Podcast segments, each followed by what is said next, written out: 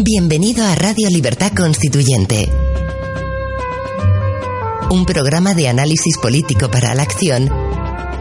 creado y dirigido por Antonio García Trevijano. Un espacio cultural e informativo donde el ejercicio de la lealtad, la verdad y la libertad superan lo políticamente correcto para promover la democracia formal.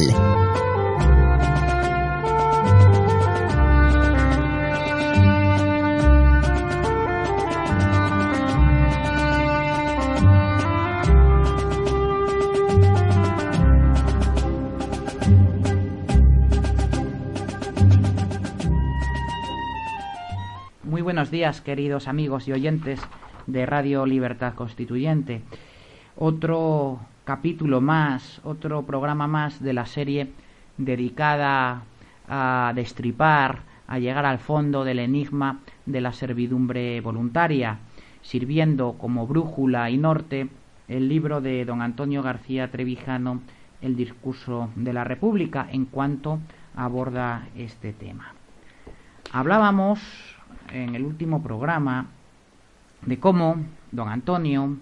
en este libro estaba eh, ponía de manifiesto un ejemplo que a lo largo de la historia vemos que se ha venido repitiendo de lo que significa y el alcance de este, de este fenómeno de la servidumbre voluntaria. Concretamente habla de cómo tras el éxito y, y, mayoría de, de, de la masa trabajadora que sigue la huelga convocada el 14 de diciembre del año, 2000, del año 1988 contra el gobierno del Partido Socialista, sin embargo, eh, ese mismo gobierno contra el que se protesta, contra el que se tiene una huelga de tales dimensiones y de tal seguimiento, resulta con una mayoría absoluta que esos mismos huelguistas luego le regalan en las, en las urnas. Es un, es un ejemplo de servidumbre voluntaria eh, que, como he dicho antes, se repite a lo largo de la historia. Y si no, no tenemos más que ver cómo mmm, después del éxito de la indignación del 15 de mayo eh, recientemente, eh, en lugar de cristalizar en una ruptura con la pseudodemocracia, con el régimen de oligarquía de partidos, eh, reconduce a esa masa en ese ejercicio de servidumbre voluntaria precisamente para votar impotentemente contra el mismo eh, sistema que, eh, cuyas causas solamente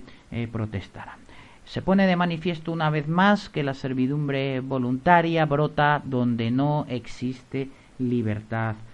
política. Don Antonio eh, continúa diciendo en el discurso de la República que el argumento de que se vota a lo menos malo dentro de lo que hay es una versión suave pero paladina de la justificación y legitimación del servilismo político por la sola circunstancia de que los gobernantes no son tan malévolos como podían ser, por lo que, sea como sean, les deberíamos estar siempre agradecidos.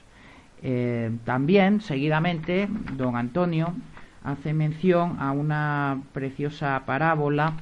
mmm, incluso la llega a copiar eh, textualmente, que expone en la vida de la razón quien eh, sea, sea quizás, o, no quizás, sin género de duda,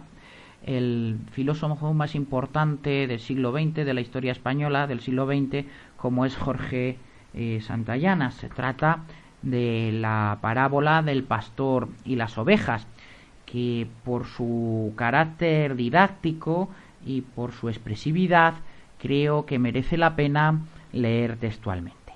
Vamos pues a ello. Supóngase que un salvaje hambriento y con frío, al no encontrar suficientes vallas y caza en los bosques, bajara a una pradera donde estuviera pastando un rebaño de ovejas y se arrojara sobre un manso cordero que no hubiera podido huir como los demás, desgarrara su carne, succionara su sangre y se vistiera con su piel. Todo esto no podría considerarse una acción emprendida en interés de las ovejas, y sin embargo sería posible que condujera a la larga a su beneficio. Pues el salvaje, al sentirse poco después nuevamente hambriento e insuficientemente abrigado con su escasa vestimenta, podría atacar por segunda vez el rebaño y así irse acostumbrando, lo mismo que su complacida familia, a un tipo más sustancial de ropas y alimentos. Supongamos ahora que una manada de lobos u otro salvaje o una enfermedad atacara a esas infelices ovejas. ¿No las defendería su primitivo enemigo? ¿No se habría identificado con sus intereses al punto que su total extinción o su padecimiento lo alarmarían también a él? y en la medida en que procurara su bienestar, ¿no se habría convertido en un buen pastor? Y si algún carnero castrado, que amara su especie, razonara junto con sus compañeros sobre el cambio de su condición, podría estremecerse realmente al recordar aquellos primeros episodios y ante la contribución de ovejas y vellones que no dejaría de seguir siendo exigida por el nuevo gobierno, pero también podría considerar que tal contribución resulta insignificante en comparación con lo exigido anteriormente por lobos, enfermedades, heladas y asaltantes casuales, cuando el rebaño era mucho más pequeño de lo que con el tiempo llegó a ser y mucho menos capaz de soportar una gran mortandad. E incluso podría brotar en él un sentimiento de admiración por la notable sabiduría y belleza de ese gran pastor vestido con tal profusión de lana, y recordar con agrado alguna caricia ocasional que le hubiera prodigado, y la artesa diariamente colmada de agua por su providencial mano. Y tal vez no se hallara lejos de sostener no sólo el origen racional, sino el derecho divino de los pastores. Podemos comprobar cómo este ejemplo de servidumbre voluntaria a, manos de, de una parábola por, por Santa Llana es perfectamente aplicable a los dos ejemplos que hemos puesto antes, el pasado de la huelga general del año 88 y el presente del movimiento 15M y posterior cristalización en partidos reformistas como Podemos. No es casual que Santayana mmm, también como nosotros, en nuestros fundamentos, distinga entre democracia formal, que no es más que la libertad, y democracia material, que se refiere a la justicia social. Eh, también Santayana, al hablar de esta última, pone de relieve cómo, cómo se trataba de un sustituto demagógico y oportunista para evitar o no, eh, o no ver la evidencia de que no existía libertad al momento de escribir sus obras, que tampoco existe ahora, y que las inspiraciones del pueblo no se colman con satisfacciones materiales, porque esas satisfacciones materiales duran el tiempo que duran hasta que precisamente se reciben, pero al poco tiempo, al cabo de un mes, un año, la nueva distribución de riqueza, el, eh, pueblo la siente como si fuera de toda la vida y, y, ya, y ya quiere otras distintas. También eh, eh, Grant en su eh, hace una parábola también en forma de verso que se llama Tom Smith y la increíble máquina de fabricar pan en la que podemos observar esta, esta paradoja. Pero para no aportarnos mm, apartarnos de nuestro camino de la servidumbre voluntaria en el terreno político, lo que sí conviene sacar o extraer como conclusión eh, de este capítulo, de esta parte del discurso de la República y de la propia fábula de Santayana, es como libertades de acción y acción de libertad son asuntos distintos.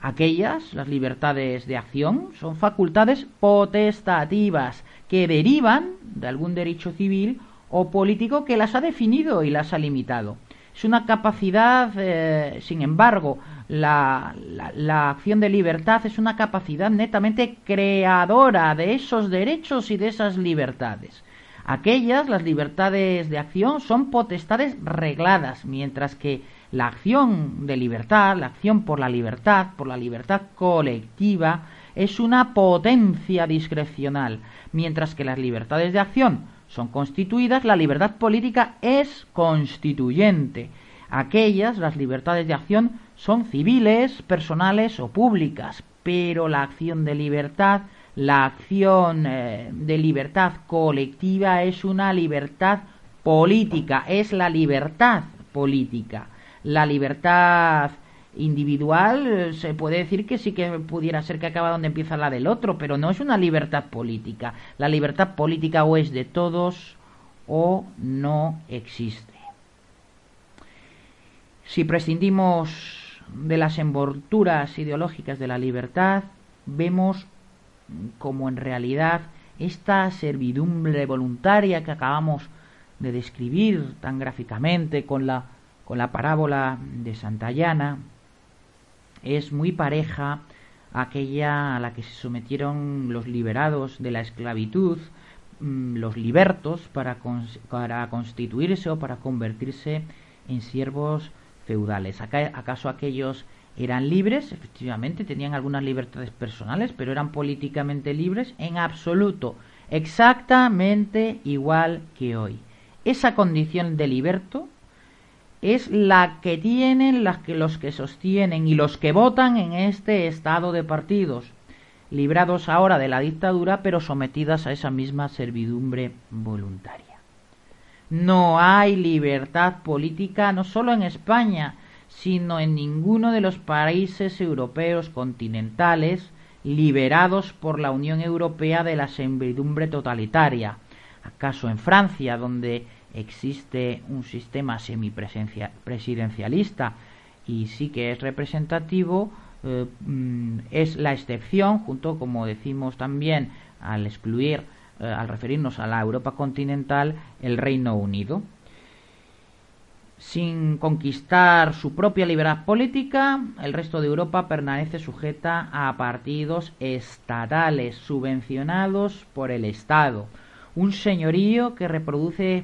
esas formas de dominación medieval con sentimientos de un patriotismo feudal y con vasallaje al partido protector del pacto de fidelidad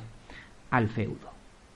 Desde luego que España ni Europa no tendrá independencia frente a su libertador, frente a los Estados Unidos de América, ni autonomía política en su desarrollo mientras dure la cultura satisfecha y optimista del liberto, como la del carnero agradecido en la fábula precisamente que acabamos de leer de Santayana, que está muy feliz porque fue liberado del lobo feroz,